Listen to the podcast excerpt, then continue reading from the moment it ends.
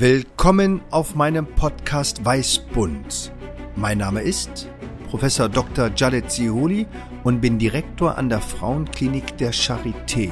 Und alle drei Wochen suche ich mit den unterschiedlichsten Gästen den Code des Lebens. Produziert von Brand Activation Berlin. Ich freue mich auf Sie. Ihr Jadet Seholi. Dieser Podcast wird unterstützt von Dr. deinem Online-Portal für CME-Fortbildungen. Auf Dr. findest du erstklassige CME-Kurse, kostenlos für viele medizinische Fachbereiche, ob von unterwegs oder zu Hause. Sammle CME-Punkte wann und von wo du willst auf www.drflix.de. Willkommen bei Weißbund und heute ein ganz besonderer Ehrengast. Andreas, niemand kann sich aber besser beschreiben als Frau oder Mann selbst. Wer bist du, Andreas? Puh, was für eine Frage. Ich bin ein neugieriger, interessierter, etwas dynamisch unruhiger Mensch, der gerne viel Neues lernen will und an Wissen interessiert ist.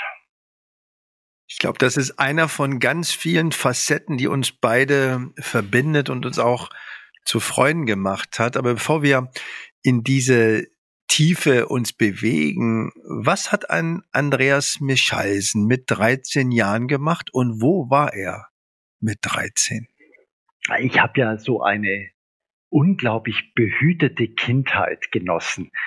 Das, äh, meinem Nachhinein bin ich da sehr dankbar, es gab auch mal Phasen, als ich nach Berlin zog und die weite Welt kennenlernen wollte, wo ich dachte, oh, wie langweilig war das dann. Also, ich komme aus einer oberschwäbischen Kleinstadt, aus geordneten, wohlhabenden Verhältnissen. Der Vaterarzt, der Großvaterarzt hatte eine schöne Stadt mit Blick auf die Berge nahe des Bodensees, mit vielen Freunden, einer Rockband, mit der ich auch immer versuchte, den Mädchen zu imponieren und hatte also wirklich ein sehr schönes Leben mit 13. Also die Rockband habe ich eigentlich erst mit 15 gegründet, aber sie war schon im Kopf.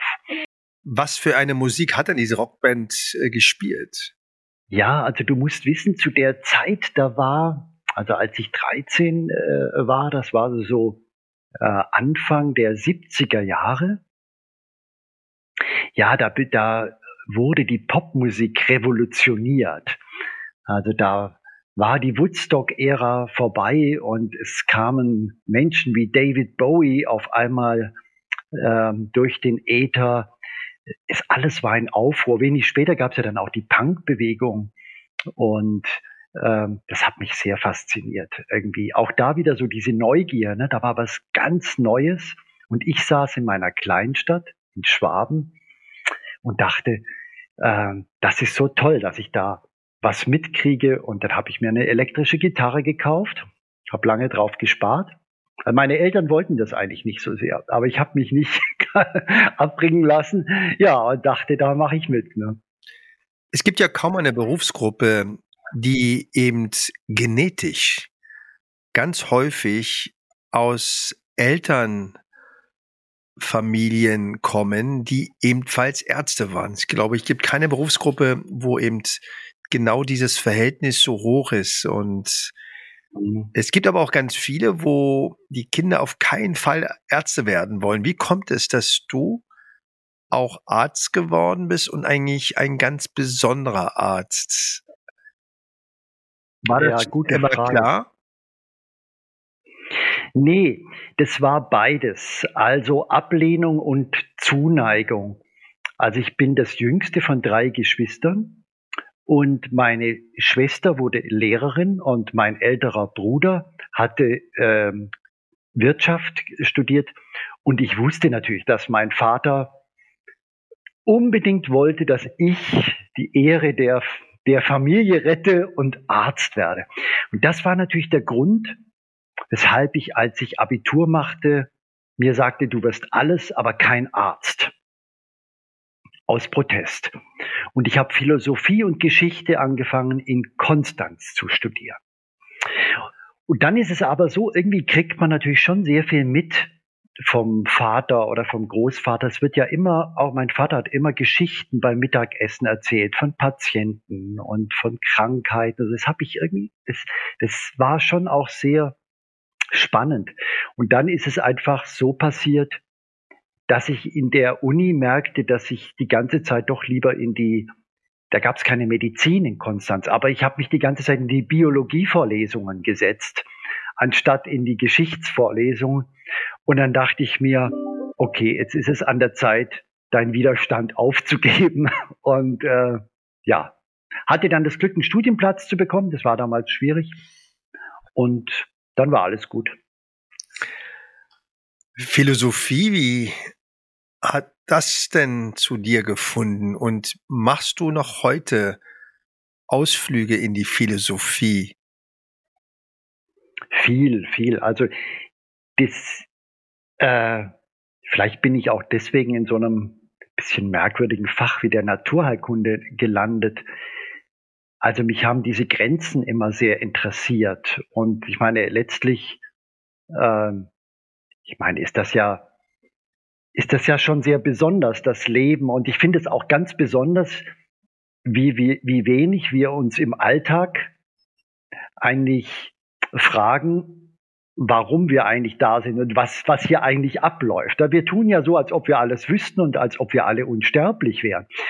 Und es hat mich schon immer fasziniert, also wie wir Menschen das verdrängen können, als ob, wie gesagt, als ob irgendwie alles klar wäre. Aber keiner weiß ja, was hier eigentlich was ja eigentlich gespielt wird. Und deswegen hat es mich immer zur Philosophie, auch bisschen zur Religion immer gezogen. Ich wollte, dachte immer, irgendjemand muss doch die Antwort kennen. Hab natürlich festgestellt, das kennt keiner die Antwort, aber die Beschäftigung mit der Frage ist auch schon, sagen wir mal, ganz beruhigend. Finde ich wunderbar. Ich glaube, das ist das, was uns auch wieder verbindet. Äh, Demut vor dem, was man weiß und Demut, was man glaubt zu wissen. Denn Naturwissenschaft bedeutet natürlich eben das Beobachten und auch die Erfahrung zu teilen. Und nicht alles ist immer gleich messbar in Zentimeter oder in Kilokalorien. Und integrative Medizin, ist das nicht vielleicht auch nur eine Umschreibung der Ganzheitlichkeit und ist dann die Naturmedizin auch nicht nur ein Element dieses ganzheitlichen Ansatzes oder was verstehst du unter integrative Medizin? Ja, die, die integrative Medizin, darunter verstehe ich schon im, im Wesentlichen die Kombination aus der wunderbaren Schulmedizin, ne, mit der Chirurgie, mit den Medikamenten, den technischen Lösungen und der, der Naturheilkunde. Also all diesen Möglichkeiten, die Selbstheilungskräfte, die wir ja offensichtlich haben, das brauche ich dir ja nicht erzählen. Du kannst ja nur deswegen operieren, weil die Wunde zuheilt. Und diese, diese Fähigkeit des Körpers irgendwie doch zu wissen, was er für seine Gesundung tun kann, das ist für mich die, die gelebte Naturheilkunde. Das ist für mich eigentlich die, die grundsätzliche Ganzheitlichkeit. Und es ist schon so, dass ich denke, dass das ein bisschen zu kurz kommt und äh, dass es da wunderbare Dinge äh, gibt, zu entdecken gibt und das versuche ich zu verbinden. Ne? Also äh, ich bin auch ein großer Fan der, der modernen Medizin. Das ist so beides. Ne? Also ich, ich finde es auch fantastisch, was es für Medikamente und für, für chirurgische Techniken gibt. Aber, aber am Ende nicht zu vergessen, dass der Körper immer nur dann gesund wird, wenn, wenn der mitmacht. Das, das ist für mich ganz elementar. Absolut, weil ich glaube, das ist ja das Spagat, dass man eben zu einem versucht, Übertherapie zu vermeiden. Nicht jede Infektion braucht vielleicht Antibiotika. Das wissen wir aus mhm. großen äh, Studien. Aber vielleicht darf man auch nicht in eine Untertherapie gehen, weil eben die Therapiealternative oder der Plan B deutlich schlechter ist und das kennst du auch ich sehe Patientinnen mit einem fortgeschrittenen Tumor, habe erst vor wenigen Tagen eine sehr nette, auch mhm. sehr, sehr intelligente Frau kennengelernt, die seit 2016 mit einem sehr, sehr bösartigen Krebs sowohl im Bauch als auch im Gesicht herumläuft und Angst hat, aber auch eben Dinge versucht hat, die eigentlich von vornherein zum Scheitern verurteilt waren. Mhm. Und zwar nicht, weil sie nicht vielleicht helfen, sich zu stabilisieren, sich zu stärken, aber natürlich nicht in der Lage waren, einen schnell wachsenden Krebs zu bremsen. Und wie gehst ja. du denn damit um? Weil du bist ja einer der, sage ich mal, Pioniere und Protagonisten, wo man eben auch mhm. erwartet, dass du etwas Natürliches, Natur gegen die klassische Keule, zum Beispiel der Chemotherapie oder auch eine zielgerichtete Immuntherapie hat ja Nebenwirkungen. Wie gehst du damit mhm. um, dass vielleicht die Erwartung zu groß ist? Oder wann ist es genau der Wendepunkt zwischen Charlatanerie und eigentlich mhm. guter Begleitung? Wo siehst, wo, wie gehst du damit um und wo siehst du da diesen mhm. Tipping oder Point oder diesen Wendepunkt? das ist natürlich die Frage aller Fragen. Gell? Ich habe die Situation sehr oft, dieses Vermittelnde. Ich habe, äh, also es gibt natürlich etwas, was ich sehr schätze an, an dieser Situation, in der ich da reinkomme. Die meisten Menschen ähm, haben, ja, wie du sagst, vielleicht zu hohe romantische Vorstellungen, was man alles mit Naturheilkunde heilen kann. Es gibt auch manche, die haben gar keine Ahnung davon, die, die versuche ich zu überzeugen, dass man Bluthochdruck auch mit Ernährung behandeln kann. Aber gerade in der Onkologie ist es andersrum, ne, dass die Menschen dann doch zu oft so die Hoffnung haben, es würde auch nur mit Naturheilkunde gehen.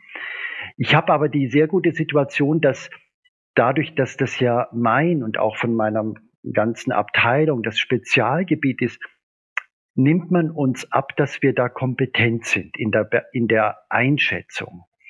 Und es ist eigentlich sehr befriedigend, dass ich dann schon sehr oft erlebe, dass die Leute sagen, ja, wenn Sie das jetzt auch empfehlen, die Chemotherapie, die Antikörper, dann mache ich das jetzt. Und da, dann höre ich aber auch natürlich damit nicht auf. Ne? Dann sage ich, genau, so machen Sie das. Und parallel machen Sie Kneiptherapie, machen Sie eine gute Ernährung, damit das Ganze unterstützt. Aber es ist eigentlich sehr befriedigend, dass wir da so eine Vermittlerfunktion haben, die dann auch angenommen wird. Und deswegen ist auch einer der Gründe, weshalb ich mir wünschen würde, es gäbe viel mehr solche Abteilungen wie, wie meine. Äh, und da bräuchte auch kein knallharter Schulmediziner Angst davor haben und denken, huh, jetzt kommen die Scharlatane, ne? sondern ich glaube, dass wir, dass wir ziemlich viel Klarheit reinbringen können. Was, was geht mit Naturerkunde und wo sind die Grenzen von Naturerkunde? Das ist ganz, ganz wichtig. Absolut. Aber in der Schulmedizin, bei, bei dir ist das auch wichtig. Ne? Ich meine, das wissen wir beide.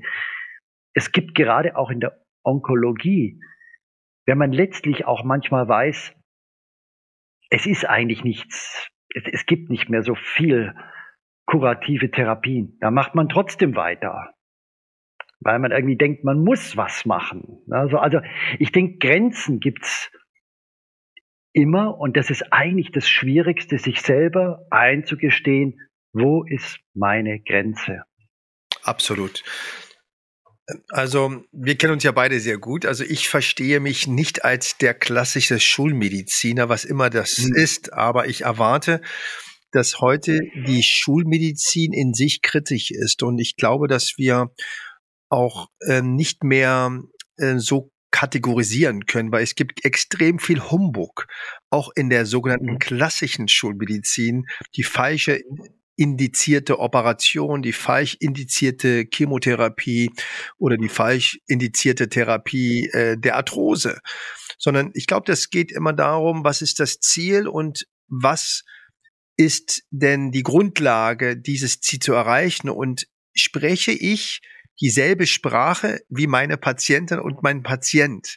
Haben wir dieselben ja. Ziele und haben wir auch dieselbe Bereitschaft, diese Therapie mit und ihrer Nebenwirkungskraft auch so zu begleiten, wie wir uns das eigentlich erwartet haben. Ich glaube, das ist so dieser Therapie-Entscheidungsprozess, Prozess. Ja. Und daran sollte sich auch die moderne Schulmedizin messen. Und du weißt, und du bist ja auch, also du hast ja auch eine Professur hier an der Berliner Charité, dass das im Teil auch der universitären Aufgabe ist, diese Dinge zu bearbeiten. Und du bist ja jemand, der eben tatsächlich integrativ ist. Du bist ein renommierter Rheuma-Forscher und äh, Kliniker, aber du weißt auch, dass eben die Kältekammer oder auch die Ernährung da einen riesen Einfluss hat. Ähm, und ich will dich eins fragen, weil wir sind ja auch in so einer Welt, wo es ja ganz viel auch um Kulturkonflikte, mhm. Scheinbare gibt. Wie wichtig ist, dass wir auch in der Naturmedizin die Lehren von klugen Menschen aus Südkorea beispielsweise oder aus dem Mittleren Osten oder aus Südamerika in die westliche traditionelle Medizin des Mittelalters oder der Zeit davor, du hattest Kneipp definiert, wie wichtig ist, dass wir auch nicht nur über regionale Küche reden, sondern auch mhm. die Erfahrung der Welt aus den verschiedensten Kulturen im Sinne der traditionellen Medizin einfließen lassen. Ja, es ist, es ist enorm wichtig. Das, das ist ja auch derzeit brandaktuell. Also die Weltgesundheitsorganisation, die hat ja ein, ein Papier rausgegeben, wo sie eigentlich fordert, dass man weltweit die acht Milliarden Menschen auch mit traditioneller Medizin mitbehandeln soll. Und das sagen die, das hat zwei Gründe. Ne? Das sagt, da kommt natürlich auch zum Ausdruck, dass äh, Nationen wie äh, China, Indien, aber auch äh, ganze afrikanische Kontinent, die arabischen Länder natürlich inzwischen und das ist ja auch gut so, einfach auch viel zu sagen haben. Ne? Und dass da ja interessanterweise also in China konnte ich das selber erleben, in Indien auch. Da wird die traditionelle Medizin ja eigentlich mit einer großen Schönheit integriert. Da wird nicht als erstes die Charlatanerie-Polizei ausgerufen, sondern wird erstmal gesagt, Mensch, was, was können die denn? Und also es wird sozusagen eine positive Grundhaltung, äh, nicht unkritisch, aber eine positive Grundhaltung an den Tag gelegt. Und das ist extrem faszinierend ich habe ja viel Reisen gemacht, das liebe ich an der Naturheilkunde, habe mir da viel angeschaut. Äh, Hospitaler in Shanghai, in Guangzhou, in Delhi, in Kerala, in habe viel Kontakt auch mit arabischen äh, Kliniken und da gibt es einfach sehr viel. Und das Spannende ist ja, äh, die Prinzipien sind eigentlich immer die gleichen. Es geht um Ernährung, es geht um Berührung, um Massage, um Fasten, um Bewegung. Aber es ist überall ein bisschen anders. Ne, die Inder machen Yoga und die Chinesen machen Qigong und Tai Chi und wir machen Sport und Bankdrücken. Und im arabischen Raum ist es das Schwarzkümmelöl, in Indien die Winterkirsche und das ist viel Regionales dabei, sehr spannend. Ähm, es sind natürlich, es, es ist nicht alles eine Wundertüte, es sind nicht alles Wundermittel, aber es ist diese kulturell, dieser kulturelle Reichtum ist schön. Nicht großartig. Also Fasten. Das habe ich auch von dir gelernt, ja. ist ja für viele Dinge gut. Wir haben ja gemeinsam sogar eine Studie durchgeführt, Fasten vor einer Chemotherapie. Und ich weiß noch ganz genau, ja. wie wir darüber diskutiert haben und auch ähm, eigentlich sehr angetan waren über die Ergebnisse, dass beispielsweise die Nebenwirkungen einer Chemotherapie eben äh, geringer waren unter einer ja, Fastenzeit vorher, darüber reden wir gleich, ja, wie lange ja. das am besten äh, durchgeführt wird. Aber es bedarf natürlich auch Disziplin und du sprachst gerade von China und es ist aber leider auch Tatsache, dass die Hälfte aller Schweine der Welt beispielsweise in China leben durch diese ja. äh, Tierhaltung. Die haben die, die haben diese fürchterlichen Schweinemasthochhäuser und so. Genau, das ist aber China der Konflikt, ne? Das ist der Widerspruch. Das ist ein Land, es ist es ist ein Land der Extreme. Ja. Ähm, ja. Aber, aber was interessant ist, ist halt, dass sie, wenn man dort ist, dass es so selbstverständlich ist, dass sie ihre Tradition mit der modernen Medizin verbinden. Das, das hat mich fasziniert. Genau. Das finde ich auch großartig. Und Fasten. Wann sollte ja, man fasten? Und was meint man denn mit Fasten? Wir kennen das islamische Fasten, wir kennen das Intervallfasten, ja. wir kennen das äh, Fasten der Kopten, wir kennen das Fasten, das Trockene, das Feuchte, also wo man auch ja, nicht mal. Wir, wir, haben, wir haben gerade eine Delphi-Konferenz über ein Jahr gemacht, wo wir, also Delphi ist so ein, so ein Expertenbefragung. 38 Fastenwissenschaftler und Ärzte aus aller Welt. War wirklich alles dabei. Von ähm, Griechenland bis Ägypten, von Kalifornien bis äh, China. Und es war wirklich sehr schwer, Definitionen zu finden. Weil, ja, die, beim Ramadan, die haben natürlich gesagt, es muss Trockenfasten sein, man darf auch nichts trinken. Ne? Und die Europäer haben gesagt, man muss ganz viel trinken und so. Also da, es gibt viele Fastenformen. Aber ich glaube, dass erstmal die Grundregel ist, dass man e-, einen Verzicht an Nahrung freiwillig für eine gewisse Zeit eingeht. Die gewisse Zeit kann kürzer sein, wie beim Intervallfasten oder beim Ramadanfasten, aber es wird täglich wiederholt. Es kann am Stück sein. Es kann totales Fasten sein. Nur Teefasten wie bei der FX Meyer Fastenkur. Es gibt aber auch Forscher, der berühmte Professor Walter Longo, mit dem ich ein bisschen befreundet bin aus Kalifornien, der herausgefunden hat, man kann auch 600 Kalorien am Tag essen, wenn es vegan und zuckerfrei ist. Dann ist man immer noch im Fastenmodus. Also was will ich sagen? Es gibt viele Fastenformen.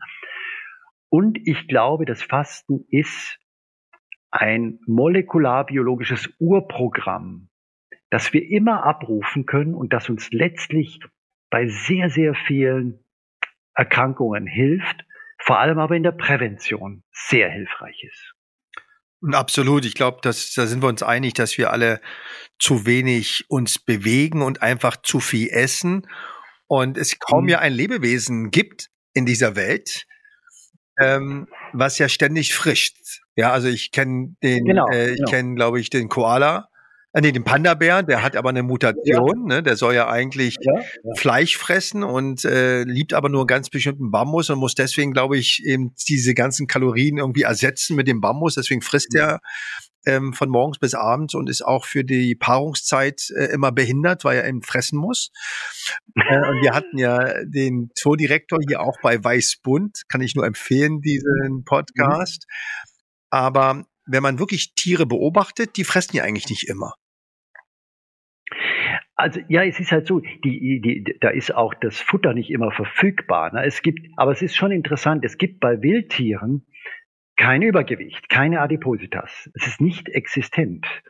Und also die Adipositas beginnt sozusagen auch bei den Tieren erst mit der Hauskatze und, und dem Mastvieh und so. Also es ist einfach, dass die, dieses 24-7 Supermärkte, Späti, Kühlschrank, dafür sind wir biologisch nicht gut ausgestattet. Ne? Und Deswegen müssen wir uns das halt, was die Wildtiere als, ich weiß auch nicht, es macht ihnen vielleicht auch nicht Spaß, das ist auch ein hartes Leben, immer jagen, gucken, suchen, aber wir müssen uns das ein bisschen zurückholen. Absolut. Und ja, und das ist das Fasten.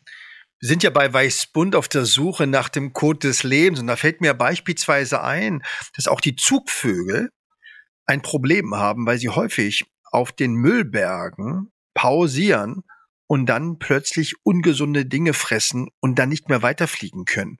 Nicht alle Störche ja. kommen tatsächlich dann am Nil oder in Marrakesch an, mhm. weil sie eben an den Müllorten bleiben und die sterben auch früher. Auch die Stadttaube hier in Berlin ja. hat ein deutlich kürzeres Überleben als eine Taube, die in einem anderen Land oder in einem anderen Ort sich befindet, Ach. weil sie frisst sehr häufig hier die Reste von der Dönerbude von den Pommeln und so weiter. Und das ist übertragbar auf das, was wir ja. tun. Und deswegen finde ich das so wichtig. Wo denkst du denn, ist denn medizinisch gesehen das Fasten am allerbesten eingesetzt? Prävention hast du gesagt, aber gibt es denn auch Krankheiten, wo es Sinn macht? Stichwort Migräne, Arthrose, Rheuma. Gibt es irgendwo, wo du sagst, das ist ein Feld, wo man auf jeden Fall darüber reden sollte? Also ich würde mal noch weitergehen. Also ich beschäftige mich auch viel mit Langlebigkeitsforschung. Und damit meine ich jetzt nicht, dass wir alle 150 werden sollen, sondern die, die Langlebigkeitsforscher, die sprechen vom verlorenen Jahrzehnt, das wir alle zehn Jahre vor unserem Tod erleben. Also die Medizin führt dazu, dass wir den Herzinfarkt überleben. Wir werden toll operiert von dir und, und anderen. Aber wenn der Lebensstil ungesund ist, dann nützt das nicht viel. Dann kommt die nächste Krankheit. Ne? Der Patient wird immer von einer Abteilung der Charité zur nächsten geschoben, wird behandelt. Nächste Krankheit kommt und das ist ein verlorenes Jahrzehnt. Und was man aus dem Tierreich, aus der Tierforschung tatsächlich weiß, ist, wenn man regelmäßig fastet, jetzt egal ob das Intervallfasten oder tagesweises Fasten äh, ist, dann kann man altersbedingte Erkrankungen sehr, sehr weit hinauszögern. Arthrose, Diabetes, Bluthochdruck, Schlaganfall, Demenz, Herzinfarkt, auch Krebsformen wie Darmkrebs, Prostatakrebs. Das ist ziemlich spektakulär, diese, diese Forschung.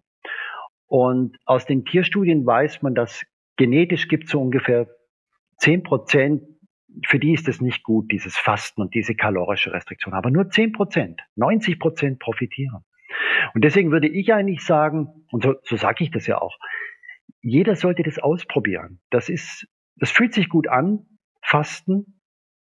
Ja, der erste Tag vielleicht nicht, aber wenn man so ein bisschen kann, dann fühlt es sich gut an und es ist wahrscheinlich die beste Investition für eine gesunde Lebensspanne. Ne? Also, so dass eben idealerweise, davon träumen wir ja wahrscheinlich alle, dass man gesund stirbt, ne? dass man quasi relativ gesund dann abtritt. Ne? Andreas, du bist ja wirklich da ein, ein großartiges Vorbild, ähm, wie man wirklich integrative Medizin, auch nicht immer gleichzeitig, sondern manchmal auch sequenziell. Wir reden über Vorbereitung, mhm. aber auch Nachbereitung, Prähabilitation, mhm. aber auch Rehabilitation, also nach der klassischen Intervention. Wir reden über Parallelaktivitäten, um die Gesundheit zu stärken, inklusive die mentale Gesundheit ist ja auch ein, ein großes Thema. Und die moderne Medizin, Absolut.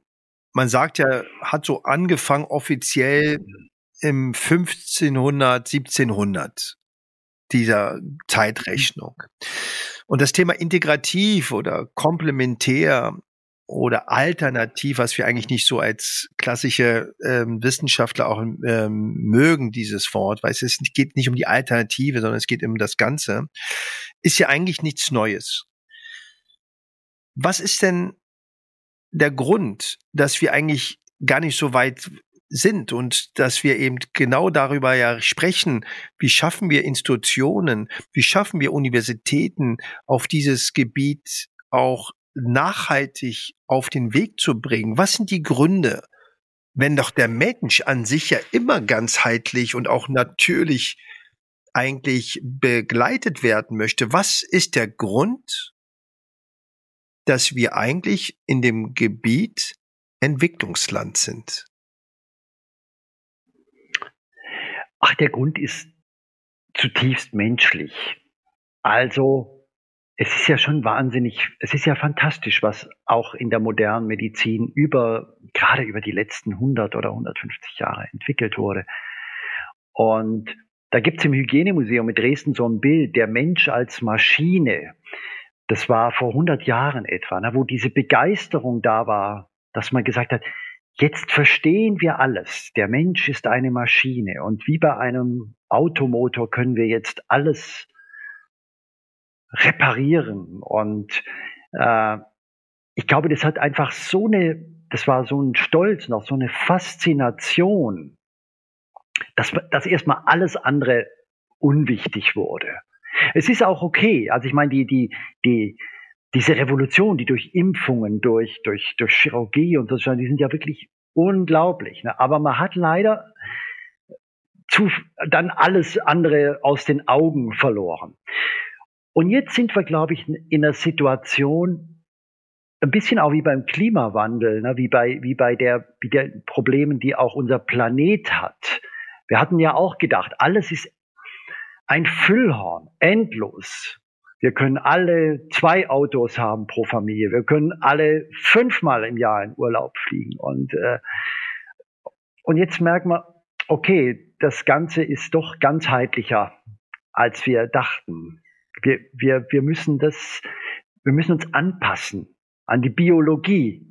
Und ich glaube, in demselben wir sind jetzt in dem Bereich auch, ne, da war erst der Jubel, Antibiotika und Antibiotika sind toll. Aber wir wissen heute natürlich, Antibiotika sind auch das, was das Darmmikrobiom am meisten schädigt.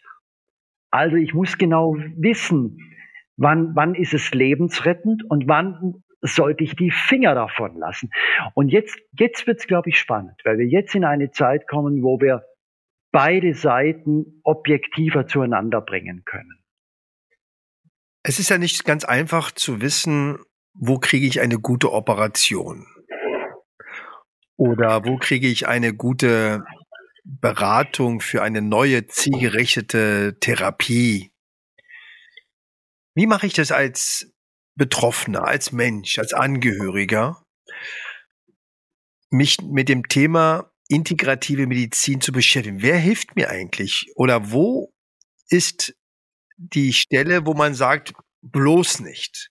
Weil das ist ja ein Feld, wo ja ganz viele Empfehlungen gibt. Und mein Großvater war ja Naturheiler und meine Mutter hatte zig Tabletten nehmen müssen. Das sogenannte pharmakologische Erbe habe ich das genannt. 25 Tabletten von 16 Ärzten, die nie miteinander gesprochen haben.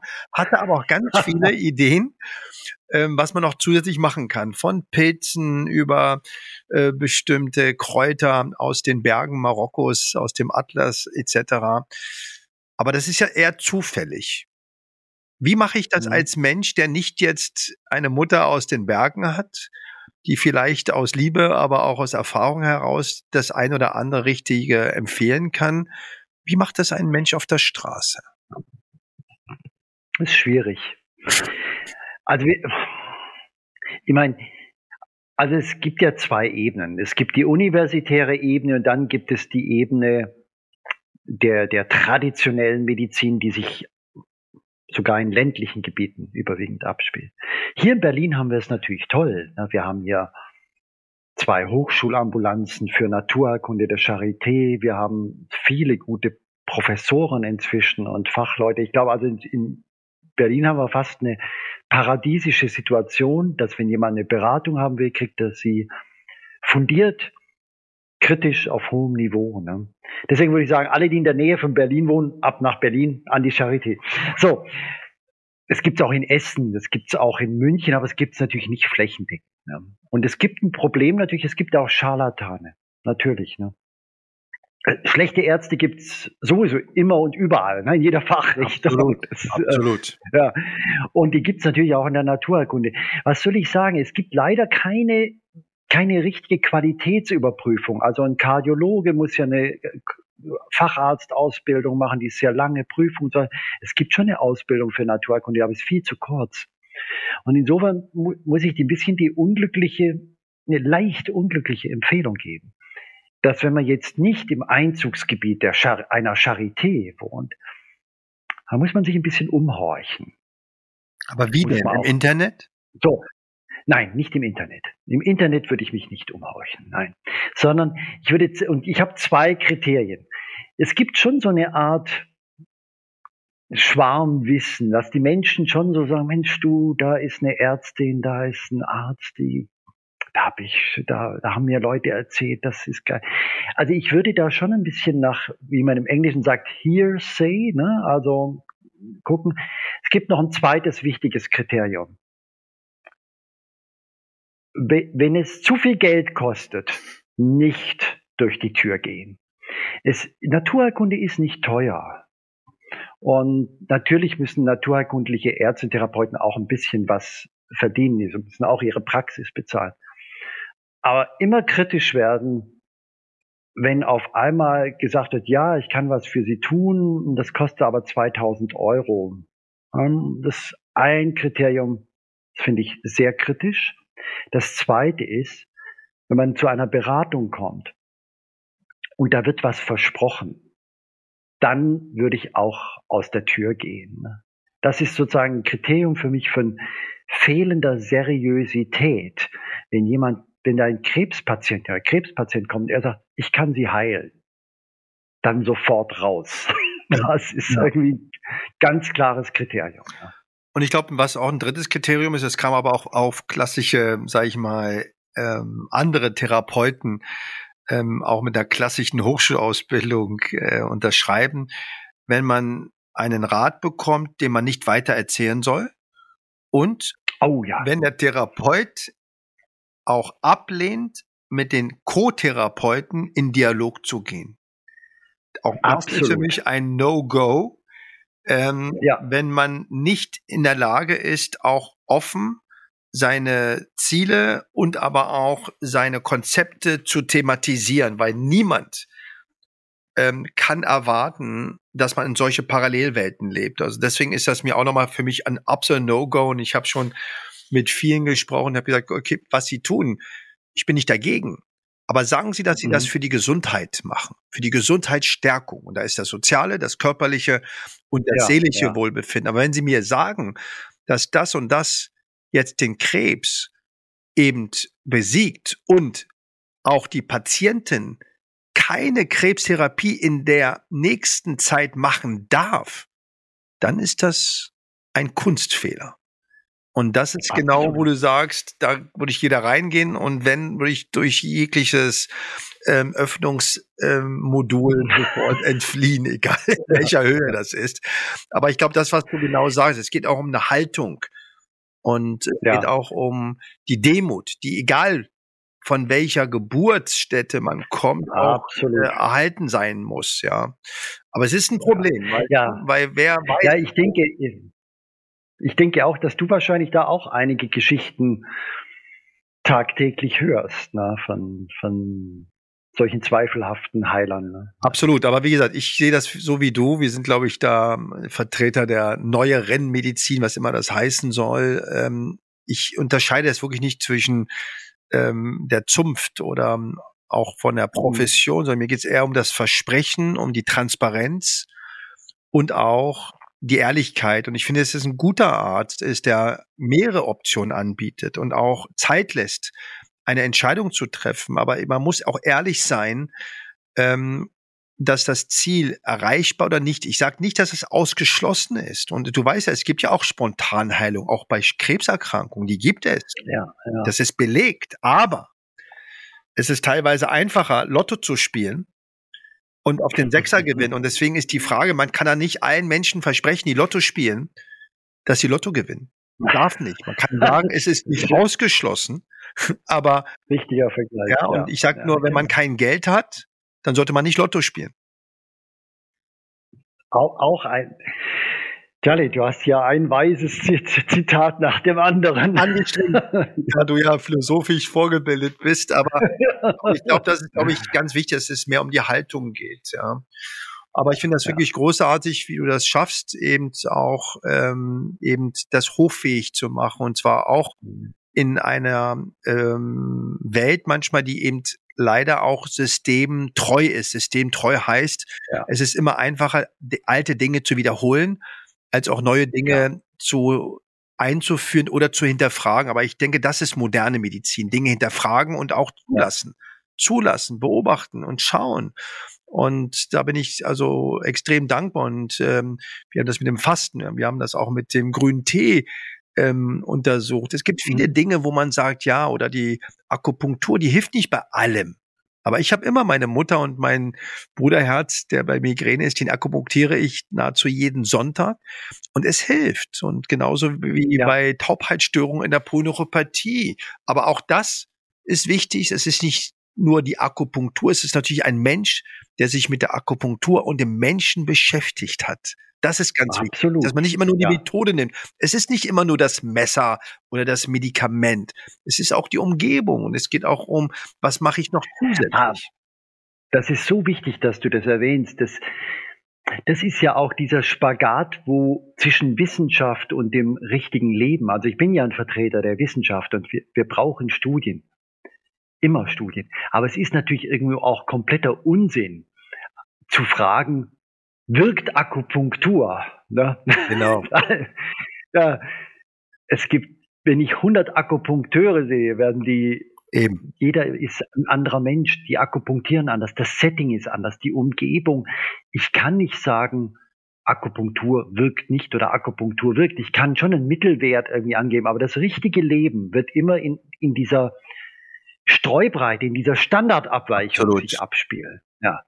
Und da gibt's einfach tolle, gerade heute hatte ich eine wunderbare äh, äh, Geschichte einer, einer Frau, die, die ich konnte es mir gar nicht erklären, aber die hatte zwei Jahre fürchterliche Schmerzen. Wir haben Orthopäden, Rheumatologen und wir haben einen extrem guten Akupunkteur, der aber sicherlich auch einen gewissen Placebo-Effekt hat, weil er einfach auch ein wunderbarer Mensch ist. Und er hat einmal akupunktiert, akupunktiert und sie war zum ersten Mal seit zwei Jahren komplett von einer Minute auf die andere schmerzfrei. Absolut.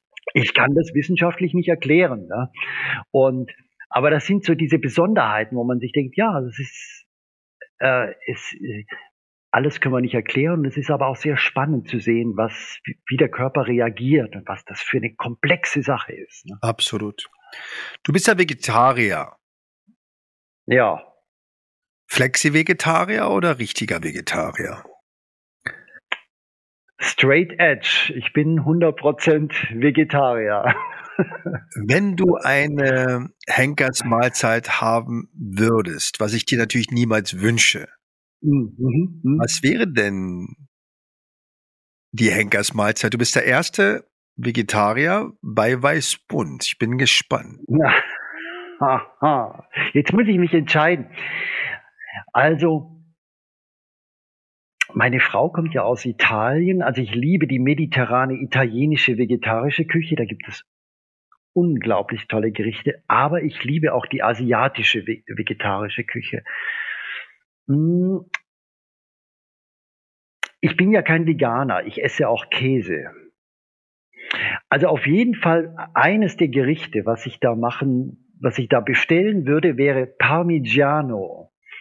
Das sind fein geschnittene Auberginenscheiben, die abwechselnd mit ähm, Parmesankäse, Basilikumblättern, Tomaten, Auberginen, also so wird das gestapelt, wie so eine Art Lasagne. Ähm, aufge das wird aufgeschichtet und dann im Ofen gebacken. Und wenn man die Auberginen vorher auch mit Salz einreibt, also das nach, nach, nach alter Kunst macht, dann ist das unglaublich lecker. Das würde ich bestellen. Ja. Ich würde aber wahrscheinlich auch ähm, einen ähm, japanischen Tempeh mit ähm, mit so Wokgemüse noch dazu nehmen. Tempeh ist ja so ein fermentiertes, so, fermentiertes Sojabohnen sind das. Ne? Und wenn man die auch mit Sojasauce anmacht äh, in der Pfanne, da kann man sich, wie man so, wie der Berliner so sagt, da kann man sich reinlegen. Ne? also, ja. Und ach, ich würde noch viele andere Gerichte finden. Also, ach, es gibt so köstliche vegetarische Gerichte. Ja, das klang wirklich großartig. Ich würde ja die Tagine mit Lamm, mit äh, Kurkuma, Ingwer und Pfeffer und mit ähm, glasierten Backpflaumen dazu, mit etwas Sesam äh, zu mir nehmen, ähm, ohne Brot. Ich habe das mir abgewöhnt, Brot zum, äh, zum ah, äh, Abendessen echt? zu nehmen. Aber dein Mahlzeit, sind ja mehrere Mahlzeiten jetzt, ähm, klingt trotzdem großartig. Also vielen, vielen Dank und nochmal Andreas. ich danke dir sehr. Ich habe viel von dir in den letzten Jahren, glaube ich schon fast ein Jahrzehnt jetzt, ähm, dass wir uns kennen, auch von dir gelernt, auch ähm, wie man auch die sprechende Medizin natürlich auch Teil dieser integrativen Medizin im Sinne der Achtsamkeit, aber auch der Überzeugung und auch der Authentizität mit als, äh, ja, als Arznei äh, durchaus einbinden darf. Das ist viel mehr als Placebo, da geht es mehr um das Beziehungswirken. Und deswegen bin ich dir sehr, sehr dankbar, dass du heute mein Ehrengast bei Weißbund warst. Jalit, ich muss den Dank aber zurückgeben, aber jetzt ist schon zu spät. Ne? Noch nicht zu spät, noch läuft das. Noch nicht. Nein, okay. Nein, Charlie, ich muss den Dank zurückgeben. Ne? Also du bist ja für mich das, äh, das lebendige Beispiel oder auch ein Vorbild dahingehend, ein Integrativmediziner, ein, im, im besten Sinne muss nicht ein Naturheilkundler sein. Es kann auch, er kann aus der Schulmedizin kommen und kann trotzdem der beste Integrativmediziner in seinem Bereich sein. Und das stellst du für mich dar, ne? weil das einfach, da ist, da wird die Verbindung gelebt, dieses, dieses offene. Und ich will dich jetzt nicht zu sehr ähm, in Bedrängnis bringen, aber ich glaube, die Medizin wäre wirklich viel besser, wenn es viele solche Chefärzte wie dich gäbe. Ne? Vielen, vielen Dank. Man fühlt sich ja als Chefarzt, muss ich sagen, ganz einsam. Und deswegen freut mich das sehr. Aber ich denke, das ist das, genau. warum wir auch beide Mediziner äh, geworden sind und ähm, hoffen auch, dass es noch ganz, ganz viele neue gibt, die noch vielleicht besser sind als wir ja. und auch, dass äh, ihre Erfahrungen teilen. Also nochmal, Andreas, du bist eine große ja. Bereicherung und ich danke für unsere Begegnung und danke, dass du bei Weißbund warst. Vielen, vielen Dank.